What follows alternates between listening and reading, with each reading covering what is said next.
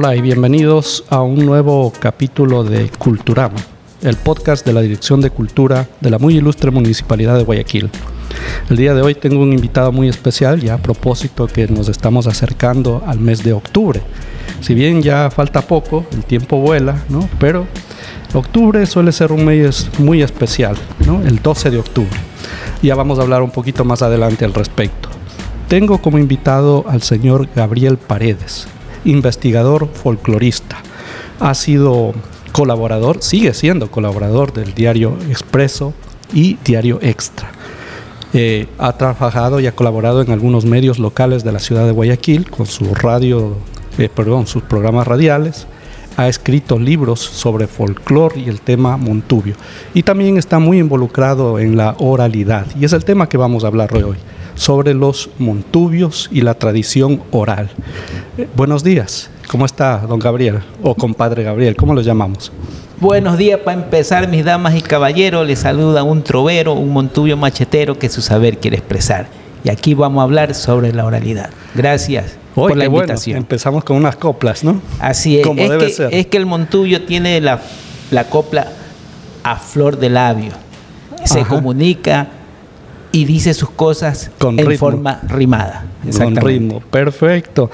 Bueno, eh, compadre, eh, en algún momento escuché que usted se identificaba como cuentero. Eh, para el Montuyo, la palabra cuentero, ¿qué significa? Bueno, dentro de la oralidad montubia tenemos pues los mitos, los cuentos, las leyendas, los amorfinos y la cuentería, como dice usted, ¿no? La cuentería es el arte que tiene este montubio de recoger sus creencias, ¿no?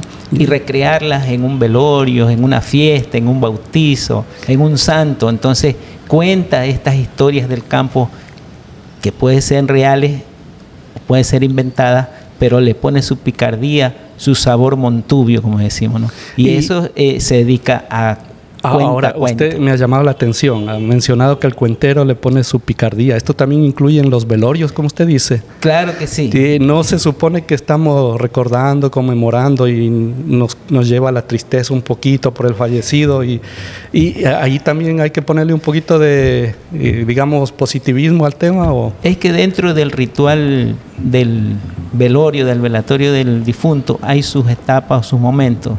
Está el momento de- del, del lloriqueo que le llaman, ¿no? De la viuda, de los hijos, de los familiares.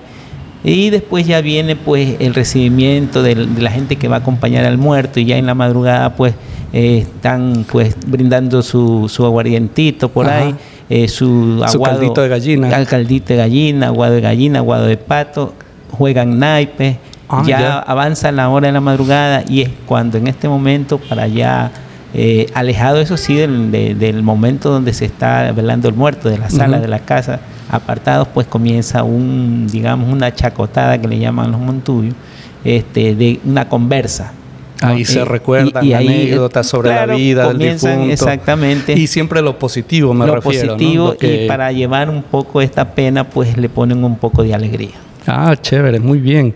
Eh, yo, yo dije aquí en la conversación previa ¿no? que quería empezar el diálogo antes de entrar al tema de hoy sobre el folclore y la oralidad montubia. ¿no?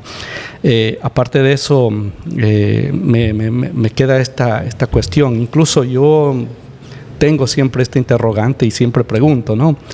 Eh, ¿De dónde vienen los montubios?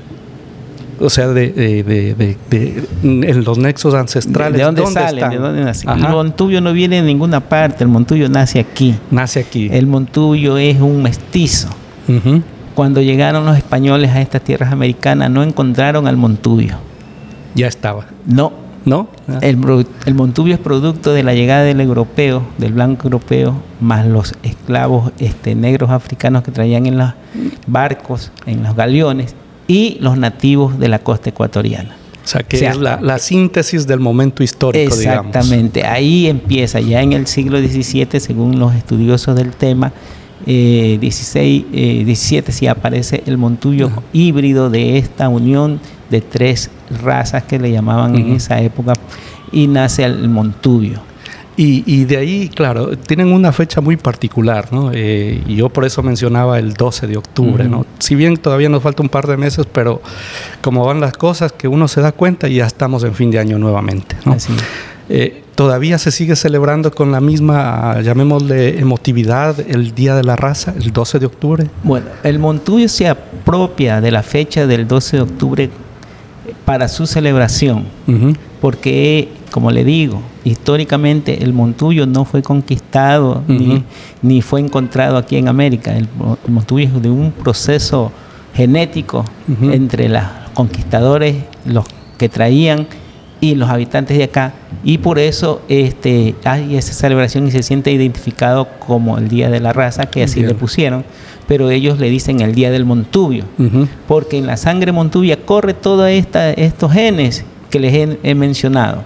Entonces usted podrá visitar a los campos y va a encontrar montuyos blancos, montuyos azules, montuyos trigueños, montuyos más lavados, menos lavados, como dicen, más blanco, menos blanco, pelo apretado, pelo suelto, montubias muy bonitas, entonces altas, otras eh, de mediana estatura.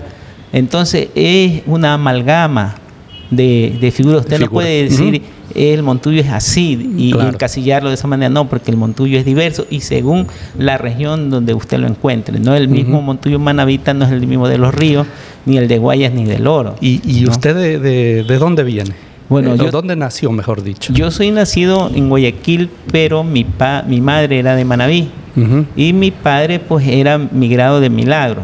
Mm, Los dos se encontraron aquí en Guayaquil y nació este precioso Montuyo que sigue con las tradiciones de mis ancestros. ¿Y ustedes, eh, digamos, a usted le gusta el rodeo? Claro, estamos hemos ido a presenciar el rodeo Montuyo, que son una de las manifestaciones de las artes montubias que se conservan y todavía se viven en el campo. Ahora, eh, yo lo he visto participando a usted aquí en la Dirección de Cultura en una serie de eventos que hemos tenido alrededor de los años pasados. Han sido conferencias, charlas sobre la cultura montuya, pero también lo he visto actuando y bailando. ¿no? Eh, tiene un grupo de, de danza, ¿no? ¿Todavía están activos o, ha habido cambios? Eh, nosotros nos mantenemos activos porque eh, a través del grupo de tradición oral Los Montuyos del Tablao, este, nosotros mantenemos viva la cultura montuya. Vamos a los campos, estudiamos al montuyo, aprendemos de su cultura, aprendemos de sus quehaceres, de sus saberes y esa luego lo subimos al escenario, lo representamos en el escenario para que de una manera dinámica este, la gente observe, aprecie y le guste la cultura montuya. Porque hay mucha gente que todavía dice, no, lo montuyo, esto es montuyo, eso no vale nada. Dice, eh, bueno, eh, desafortunadamente a veces se suele escuchar, sí, como usted dice con toda razón. Es que como son del campo, escuchado, ¿no? Pero recordemos, la ciudad se alimenta del campo, el trabajo duro está en el campo. ¿No? Yo, yo recuerdo, bueno, yo nací en la ciudad de Guayaquil, pero crecí en el campo, en la ciudad de, bueno, en una parroquia rural de la ciudad de Ambato. Ahí fue mi infancia, ¿no? Mi abuelo era campesino, agricultor, ¿no? Y muy, yo veía muy de cerca todo esto, pero eh, la vida yo la puedo contrastar entre el campo y la ciudad. Y yo sí tengo muy gratos recuerdos de eso de vivir en el campo, ¿no? Y de niño, porque me perdí ahí entre los matorrales, salía a los sembríos donde estaba, por ejemplo, el maíz, ¿no? Y de ahí rompía el, tronco, el tallo del maíz y, se chupaba el, tallo dulce, ¿no? Y luego venía mi abuelo bravísimo porque le estábamos dañando la, la el sembrío, etcétera, ¿no? Tenía árboles frutales y, animalitos por ahí, ¿no? Tenía una vaca, un caballo y lo que más habían eran unas gallinitas que andaban por ahí sueltas, ¿no? Pero era muy, muy, muy interesante. Y, yo conocí de cerca y viví mucho esto de la vida en el campo, ¿no? Incluso podría decir que desafortunadamente la, la, historia ha demostrado que las sociedades han sido un poco injustas con la gente del campo. Y, yo lo viví en carne propia, porque donde yo vivía no había agua potable. Y la sigue siendo todavía. Ahora, ahora ya hay agua potable, ¿no? Eh, no había alcantarillado, ¿no? Pero luego yo eventualmente sí fui testigo de que poco a poco fueron llegando esos beneficios, ¿no? Eh, y, sí, efectivamente, aparte de eso, pues, y todo eso, las reuniones, eh, la gente, más que todo la, la, camaradería, diría yo, ¿no? O los vecinos que se ayudan mutuamente, es mucho más eh, interesante. A veces los vecinos viven a, a, unos 100 metros de uno, hay una casa por ahí, pero se conocen muy bien y se ayudan. En cambio, aquí en la ciudad a veces me ha pasado que no sé ni quién vive al lado de mi casa. Así Eso es, solamente los veo en la puerta a veces y saludo, buenas tardes, buenas noches y entra a su casa Pero tengo muy gratos recuerdos de la vida en el campo, ¿no? pero también he visto cosas duras también, ¿no? En el tema de el trabajo de sol a sol, el sembrado, la, cosecha y otros aspectos, ¿no? Pero no vamos a hablar de eso, ¿no? Eh, Usted es el invitado el día de hoy y nos va a hablar sobre la oralidad montubia, que es parte del folclore, ¿no? Y que de hecho yo lo he visto que viene de la mano con, el baile y también con... Eh, no sé cómo es esto, me, parece muy interesante porque la oralidad no es solamente, eh, digamos, la trova, sino que también viene con el teatro de la mano. Eh, bueno, la cultura se reinterpreta, digamos. Hay la actuación de por La cultura montubia se sustenta grandemente en la oralidad. Acordémonos que, como usted acaba de decir, pues eh, en el campo era poco o no había escuelas. Entonces la mayoría de, campesinos, pues eh, pocos sabían leer y nada de escribir. O, pocos eran los leídos y escribidos para usar un término montubio.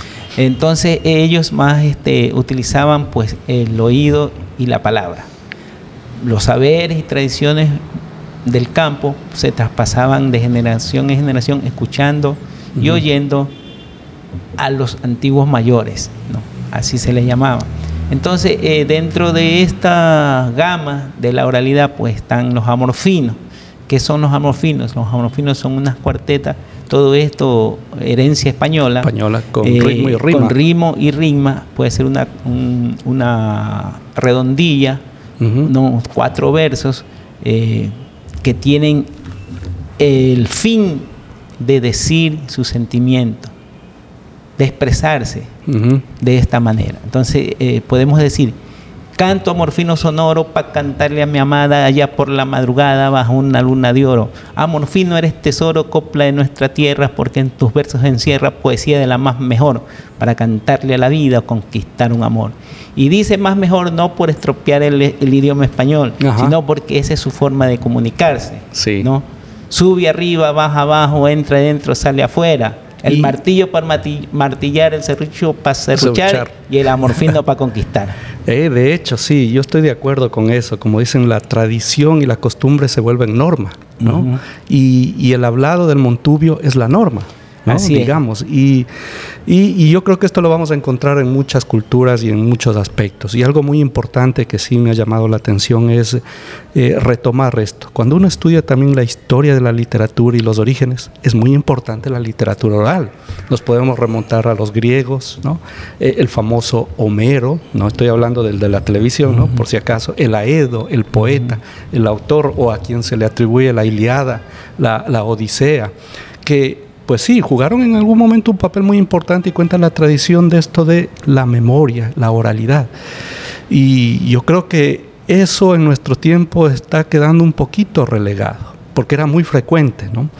Y, yo me admiro y me maravillo de esto de la memoria que tiene para repetir eh, versos, uno tras de otro. No sé, eh, o sea, qué capacidad tiene el disco duro, por así decirlo, para abarcar y recordar tanto, tanto, tanta copla, tanta canción y, a veces a uno, no sé, tal vez, eh, como dicen, lo que no se usa se estropea. Tal ah, vez no ejercitamos mucho en la práctica de la recitación, la lírica. El, el, tiene una forma de sintetizar las cosas en cuatro versos o en una frase, en los dichos. Por ejemplo, eh, a usted me ha hecho acordar uno que dice, este, el que nace burro nunca llega a caballo. ¿no?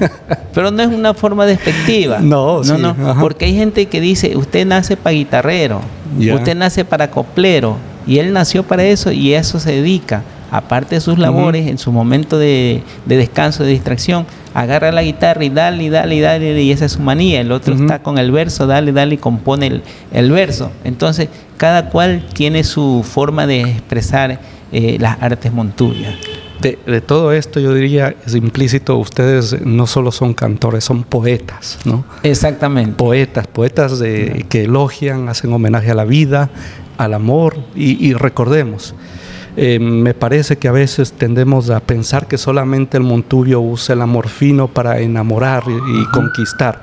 Pero he leído amorfinos, y yo no tengo tan buena memoria como usted para recordar estas coplas, pero cuentan de la vida también, también cuentan de la tragedia y las penas del Montubio. Por eso, todo el amorfino es una herramienta eh, que comunica.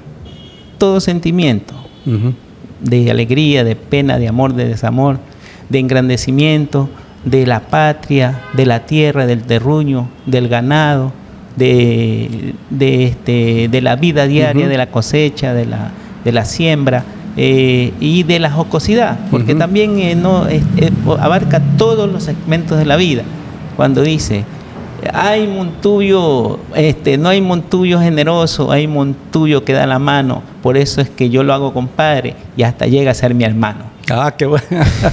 y por eso, así, cuando ya son, digamos, muy buenos amigos, confianza, ahora es compadre. El compadrazgo existe y ese es el compadre, es el lazo, es la unión de una eterna amistad. Entonces ahí los compadres de, todo, de bautizo, de, son compadres de uña, compadres de papelito. A ver, ¿cómo es eso, compadre de uña? A ver, cuénteme ese detalle. me, suena gracioso. El compadre de uña es cuando nace la criatura. Ah, ya. Y, la primera cortada de uña. Ah, perfecto. Claro, acuérdese que no, no, yo sí. recogían el moñito del pelo, el, compadre del pelo, cuando ya el, niño a los 5 o 6 años, porque era, o sea, estamos hablando de creencias montuyas, ¿no? Sí. Del campo.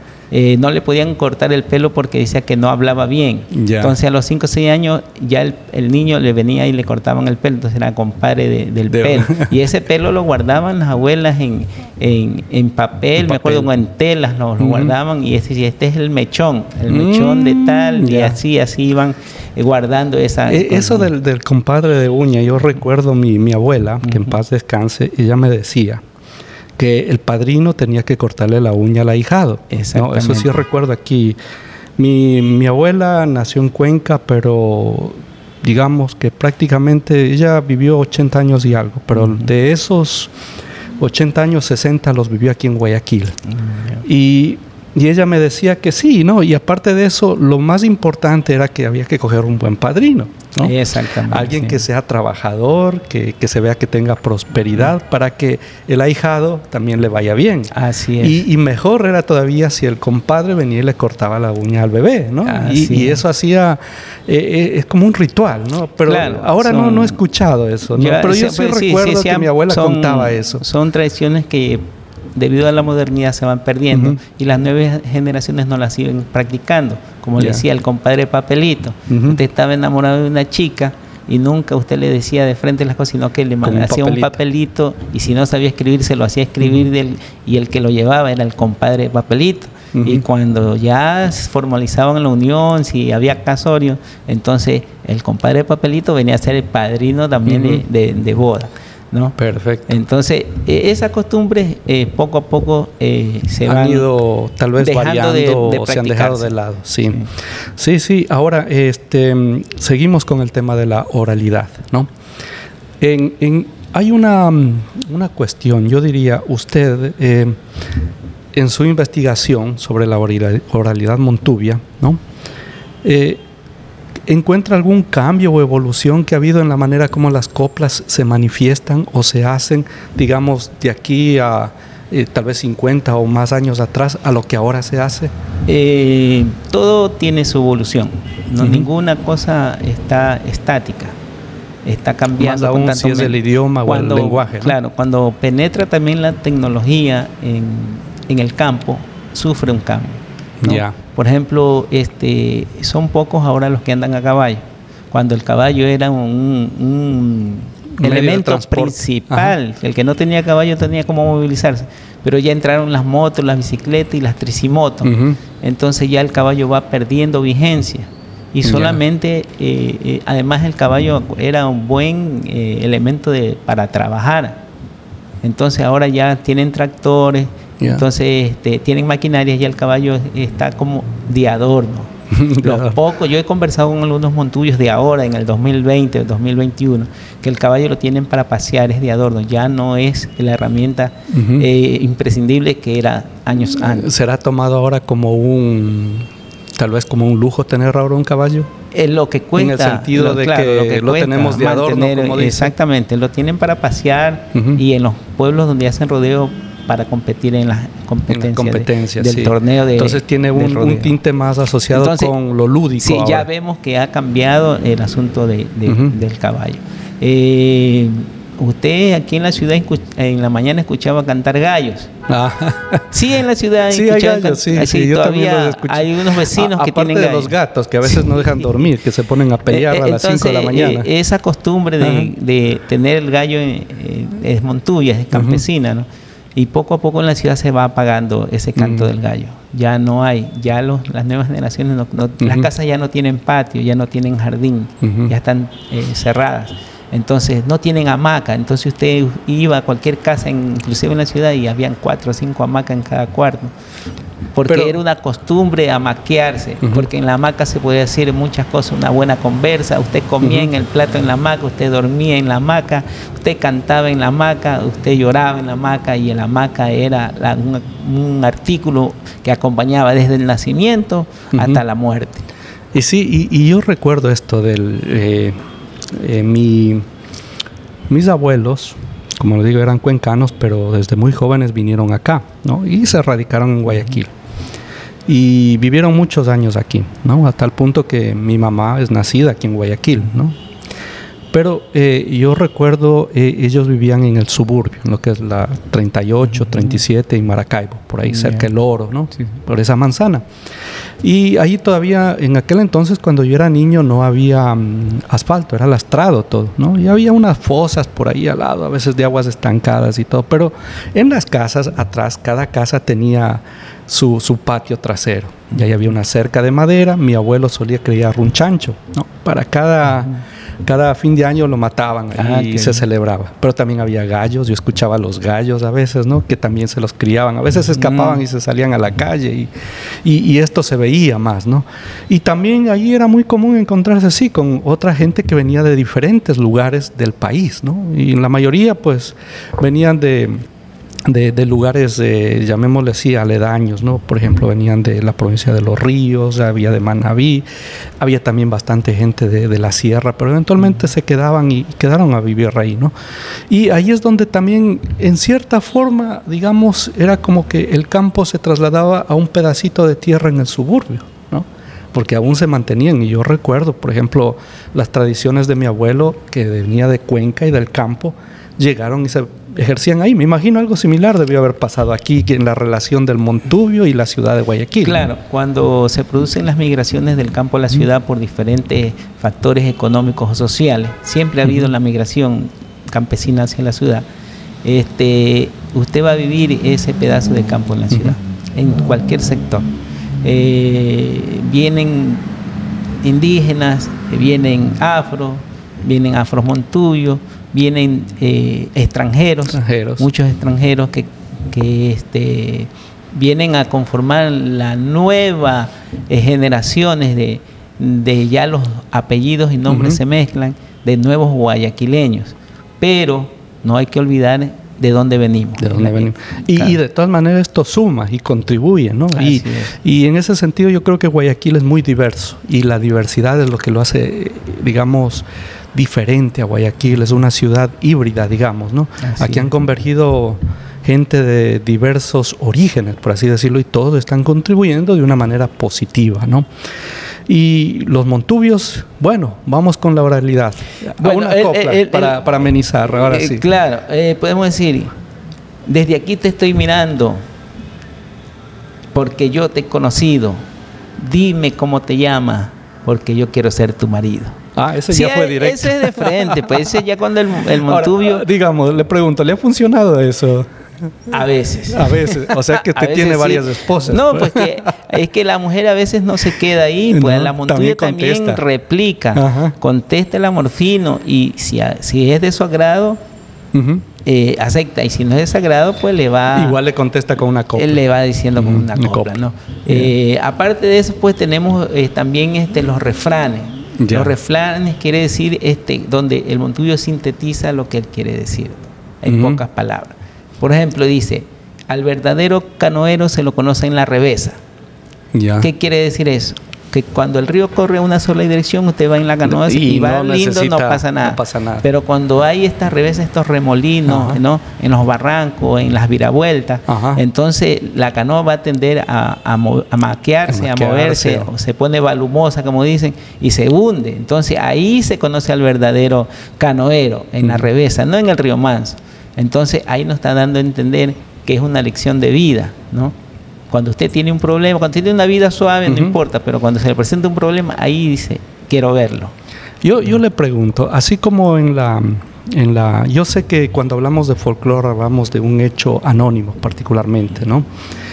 Pero ¿hay algún personaje reconocido que al que ustedes, digamos, tengan como referencia en su momento, como que haya sido el señor de las coplas, por así decirlo? No, no sé. Eh, eh, lo que pasa es que eh, en el campo hay mucho, muchos componedores, como se dice, muchos poetas, montuyos, que son desconocidos. Anónimos. Anónimos, exactamente, que sus coplas eh, son de oralidad, no han dejado escrito, pocos son los que dejan escrito.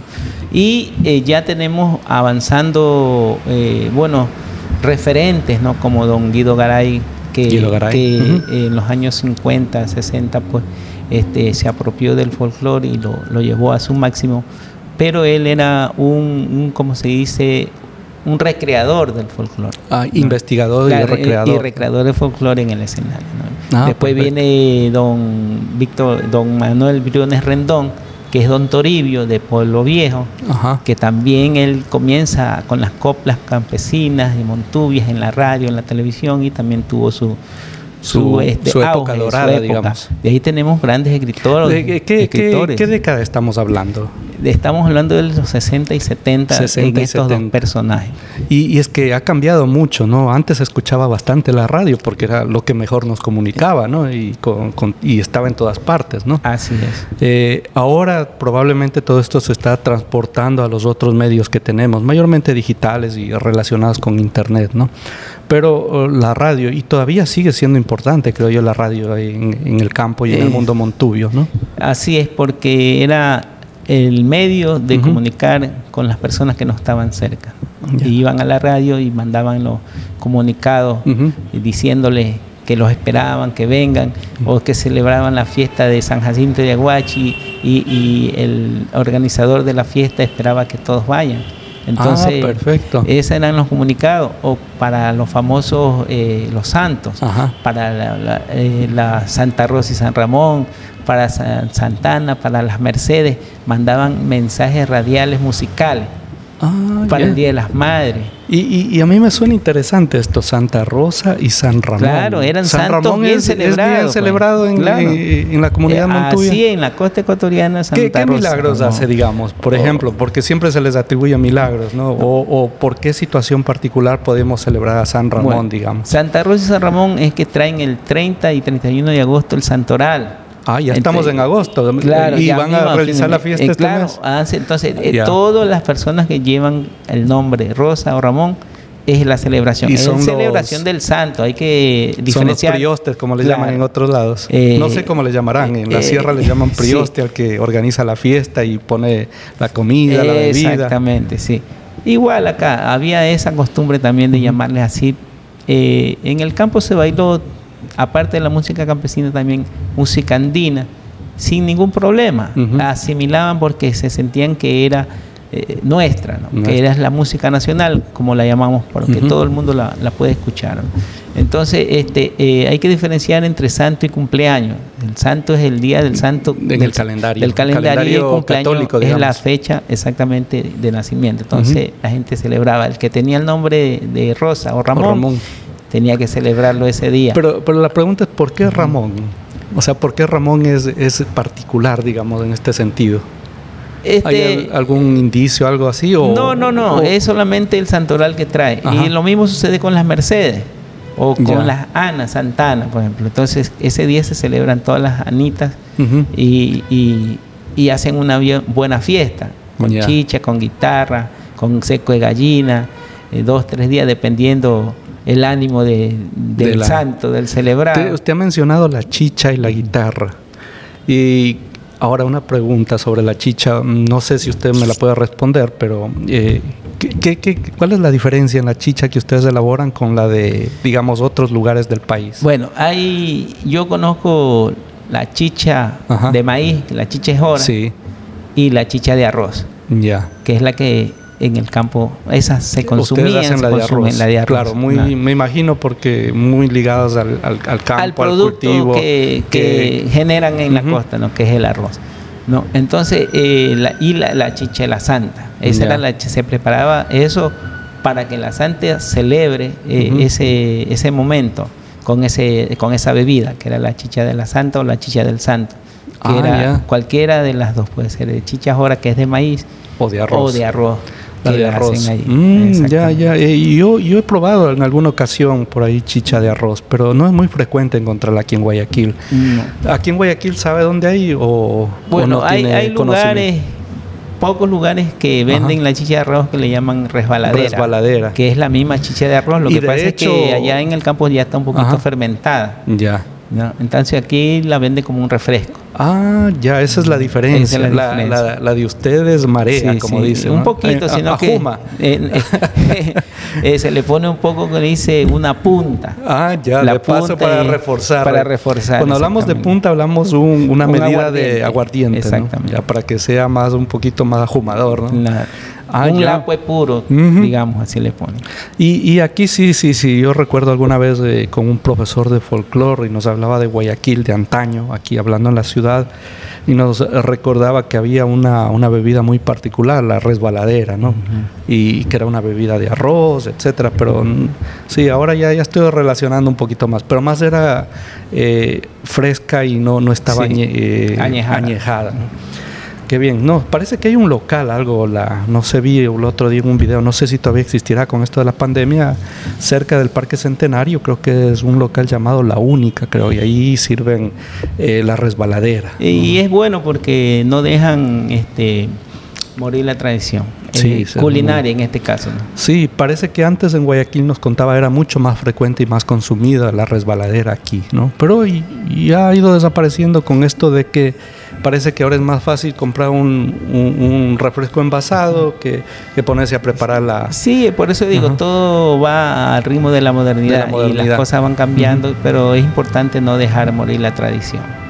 Y bueno, entonces, para concluir, ¿no? Con esto, ¿hay algo que se nos está quedando en el tintero sobre la oralidad del, del mundo montubio, del folclore? El, el mundo montubio eh, estaba regido, eh, era matriarcalmente en la casa y fuera de la casa patriarcalmente. ¿no? Las madres, las abuelas eran las que guiaban, Gobernaban go- en el hogar. en el hogar y daban los consejos y, y- y criaban a los hijos en buena senda.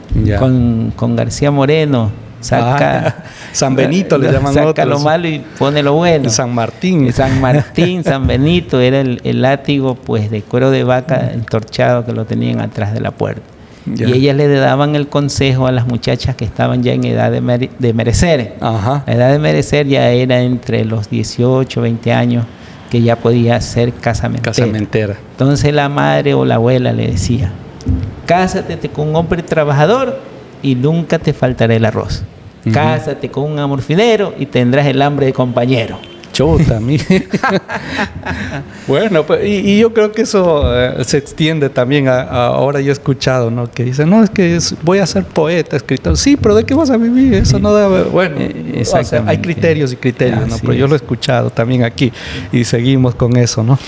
Eh, entonces, y en el campo, eh, afuera, ¿no? Casa afuera, gobierna el hombre, ¿no? El hombre, porque el hombre es el proveedor, es el que sale a, a trabajar, a producir la tierra y, y tiene ese, como digamos, no es estigma, sino ya nace con eso de que le enseñan desde pequeño de que el hombre es el que mantiene el hogar. mantiene el claro hogar. que ahora ha cambiado porque la mujer también trabaja Sale a y- trabajar y, y y- produce, entonces, pero ese es eh, la tradición montubia, Ujú. esa es la tradición. Y, y de hecho yo diría sí, el, eh, las relaciones, llamémosle interpersonales de género, no están, están cambiando, ¿no? En todo ámbito, en todo ámbito.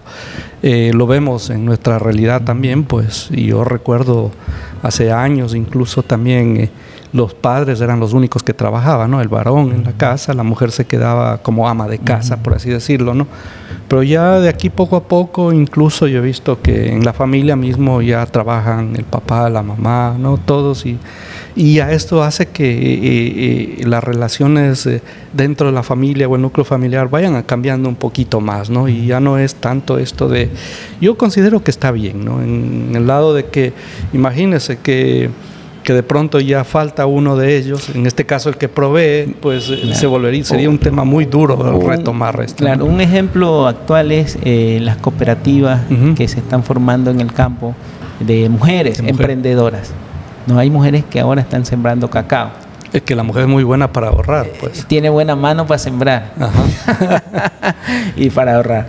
Entonces están dándole este giro, ¿no?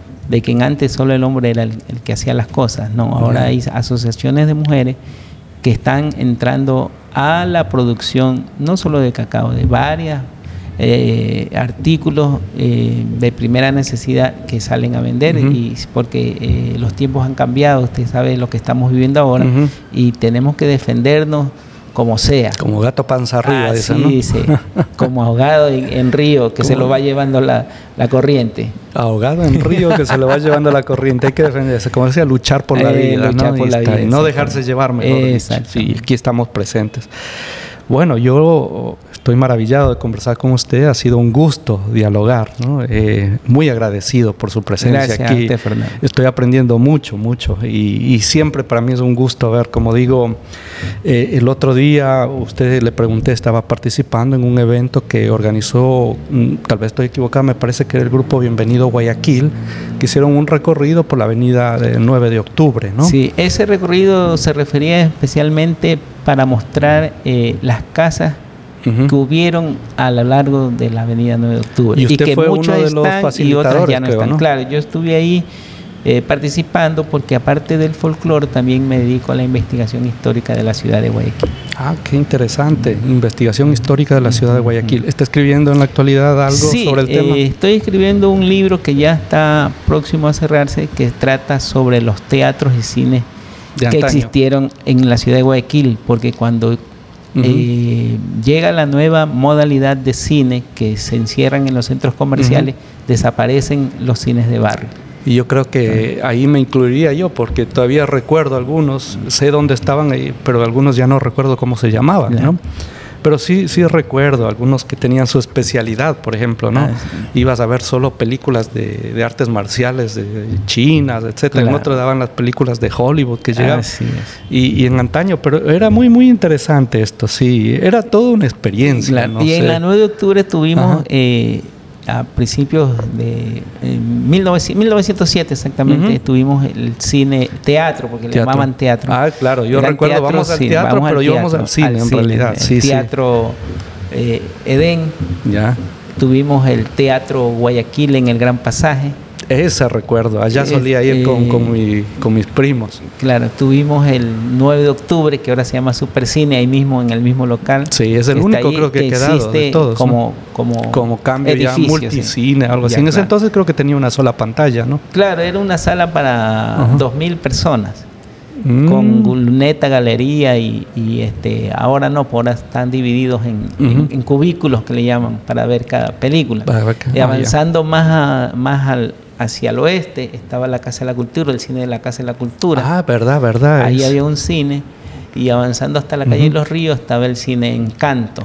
Que es donde es el edificio de Finansura actualmente. En los años 80, recuerdo, el cine de la Casa de la Cultura todavía funcionaba bien y aparecía en cartelera en los diarios. Así es. Yo recuerdo porque con mis primos íbamos allá creo que ah, fui un par de veces a ver alguna que otra película de Disney o algo así, creo que pasó y justo lo vi en ese cine ahí, el de la Casa de la Cultura.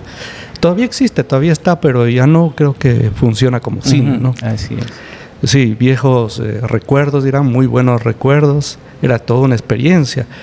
Y a diferencia de ahora, uno iba, como dicen, eh, en gancho, ¿no? Dos por uno, y habían dos películas.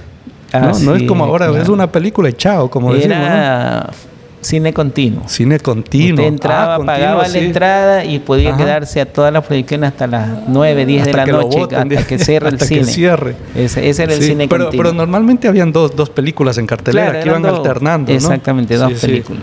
Sí, ahora es solo y una había película. la Bermú los domingos para los niños en la mañana, niños. 11 de la mañana, el la tarde especial y noche. Así eran las funciones de cine. Entonces, mire, e- esas tradiciones que se van perdiendo, esa costumbre, esto forma de distraerse eh, socialmente, porque el cine era familiar. ¿no? Era, si usted se portaba bien, si usted sacaba buenas notas, tenía seguro el día domingo que lo enviaban al cine. enviaban Después al de ir a misa.